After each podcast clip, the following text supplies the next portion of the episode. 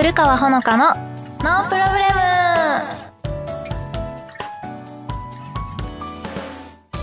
皆さんこんにちは。古川ほのかです。この番組は古川ほのかがリスナーの皆様と楽しくおしゃべりしていく番組です。この収録しているスタジオが私の前に別の女の子が収録してたみたいでめっちゃいい匂いするんですよ。もう女の子ってこんないい匂いするんだって思うぐらい、もう静香ちゃんの部屋みたいな匂いがしてて、今すごい幸せな気持ちに包まれてるんです。今日はそんな幸せな気持ちのまま収録していきたいなと思うので、よろしくお願いします。番組では皆様からのメッセージを募集しています。メールの宛先はサイトの右上にあるメッセージボタンから送ってください。皆様からのお便り、ぜひお待ちしております。それでは、古川ほのかのノープロブレム、今日も最後までお付き合いください。この番組は、ラジオクロニクルの提供でお送りいたします。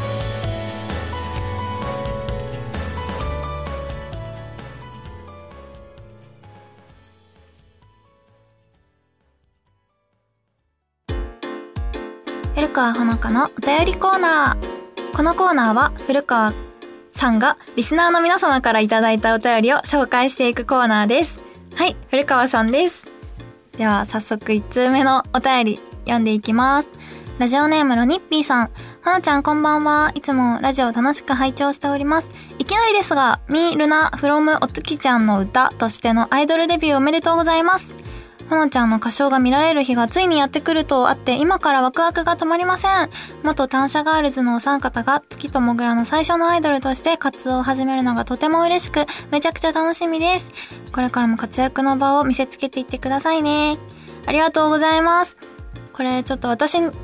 のお仕事に詳しくない人は、何のことやらって感じだと思うんですけど、あの、私がね、あの、出演させていただいてる、テレビ東京さんの月ともぐらっていう深夜バラエティで、あの、そこ、女の子、セクシー女優さんがたくさんいる番組なんですけど、そこから、あの、アイドルユニットを作っていこうっていうプロジェクトが最近立ち上がりまして、それの第1弾として、あの、私と、美穂奈々ちゃんと八木奈々ちゃんの3人で、アイドルをやることになったんです。そのグループ名が最近あの発表されて、それがミールナフロムお月ちゃんの歌っていうらしいんですよ。もうめちゃめちゃびっくりして、私、もうだって私も最近知りましたからね、この、あのグループ名を。皆さんとそんなに誤差はないぐらいの感じで発表で聞いたので、気持ち的には皆さんと一緒かなと思ってたんですけど、あの、前のね、その月目のイベントで、単車ガールズっていう仮アイドルみたいなことをやった時に、すごい好評で、もうぜひ、この3人でアイドルやったらいいじゃんっていう声がありがたいことに、あの、いっぱいいただけて、いやー、そうなったらいいねーって、こう、のんのんびりね、のほほんとしてたら、なんか本当にやりますよって来て、えーってなっちゃって、だって、だって、いや、私アイドル向いてないってってすっごい思ったんですよ、最初に。だって、あのー、やっぱ収録現場とか行くとみんなすっごい可愛いし、すっごい白いし、すっごい細くて、もう、何？私よりアイドル絶対あの子の方が、あの子の方が、あの子の方が向いてるっていう子がたくさんたくさんいて、その中でやっぱ第一弾を、あの、古川さんと八木さんと美穂さんにやってほしいっていうのは、なんかそうプレッシャーというか、えー、なんか、私でいいのかなって、こう、すごい不安な気持ちがあったんですけど、なんかファンの人がね、すごい喜んでくれたから、もう、頑張るかって最近は前向きな気持ちになってきてて、今からね、皆さんに発表、もっとね、あの、いろんな情報を解禁できていくのがすごい楽しみな状態になってきました。で、このほのちゃんの歌唱が見られる日ってあるんですけど、お便りに。私、もう、ちょっと自信がなくて、歌とダンスに、すごい自信がなくて。だって私、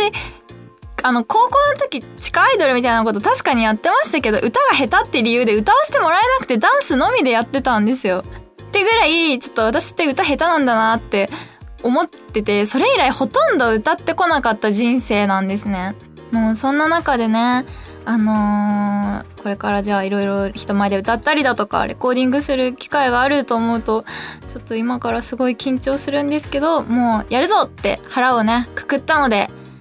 皆さんも一緒にその成長ごと楽しんでいただけたらなと思います。これからアイドルの面も持つ古川ほのかもよろしくお願いします。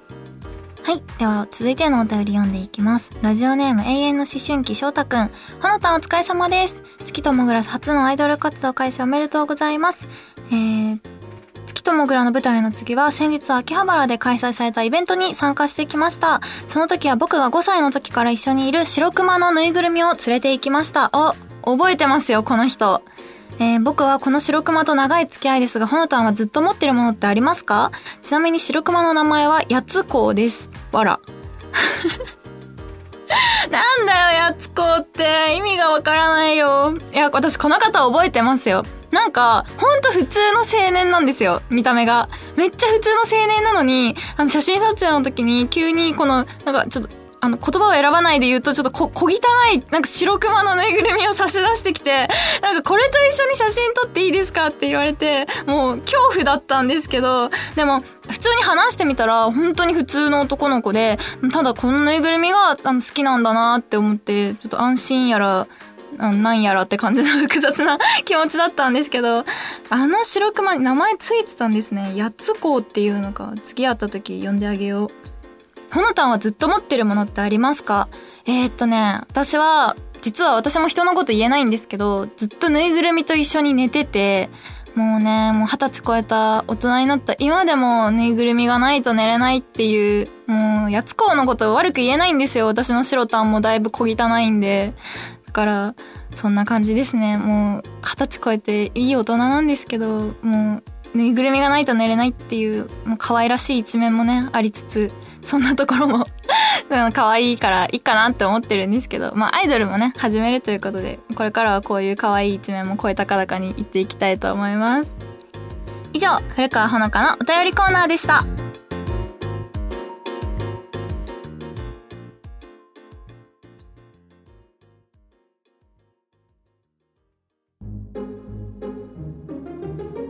古川ほのかのフリートークのお時間です。えー、このコーナーは古川さんがフリートークをしていくコーナーなんですけど、今日は何を話そうかなって思った時に、私最近、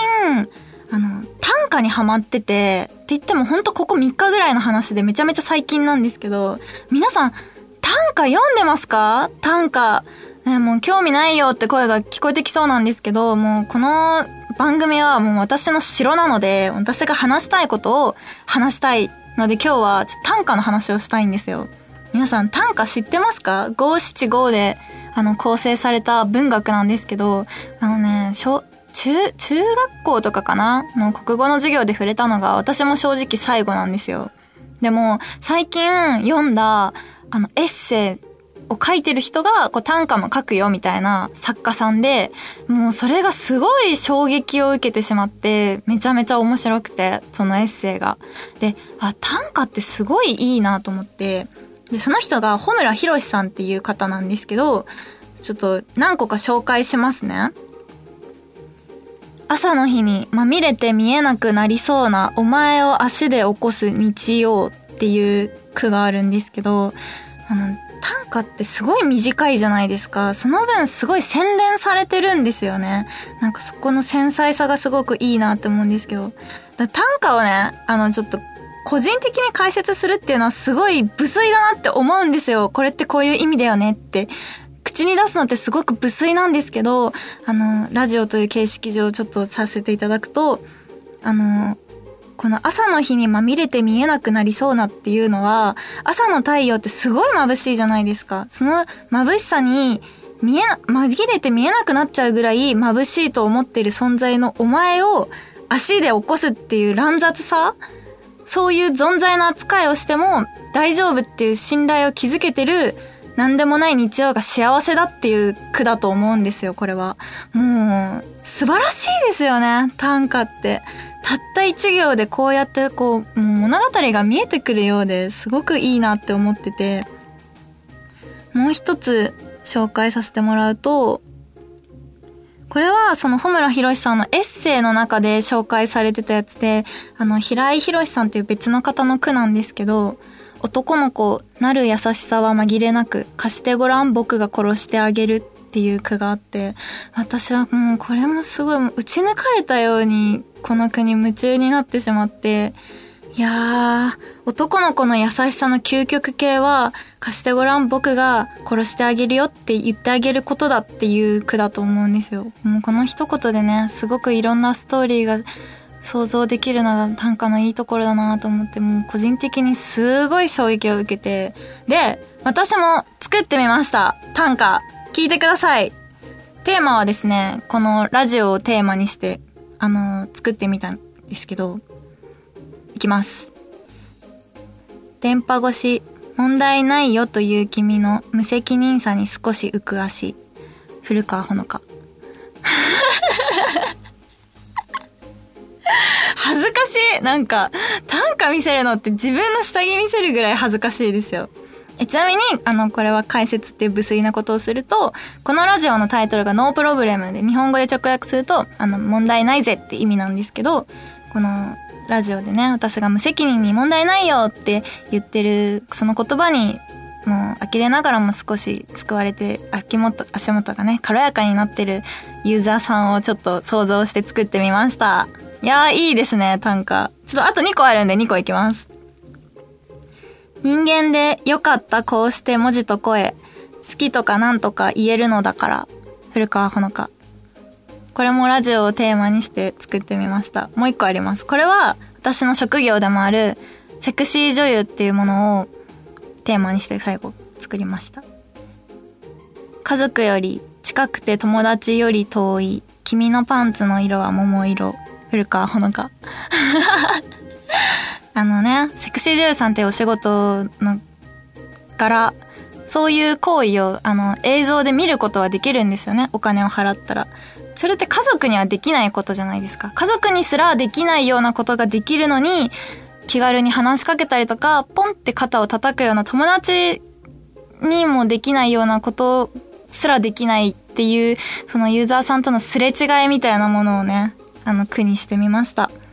そう、友達でも家族でも知らないようなね、パンツの色すら見れてるのに、ポンって肩を叩くこともできないなんてっていう葛藤がみんなの中にあるんじゃないかなと思って作ってみました。どうですか？短歌。素晴らしくないですか？ちょっと最近私は短歌に夢中になってて。で、ぜひ皆さんの短歌も聞きたいんです。で、テーマをね、何でもいいんですけど、まあ、あのー、古川ほのかをテーマでもいいですし、まあ何でもいいんですけど、ちょっと短歌を作ってみてほしくて、あの、次回の収録で、あの、ちょっといいのがあったら何個か紹介したいなと思うので、ぜひ短歌ください。お待ちしてます。以上、古川さんのフリートークのコーナーでした。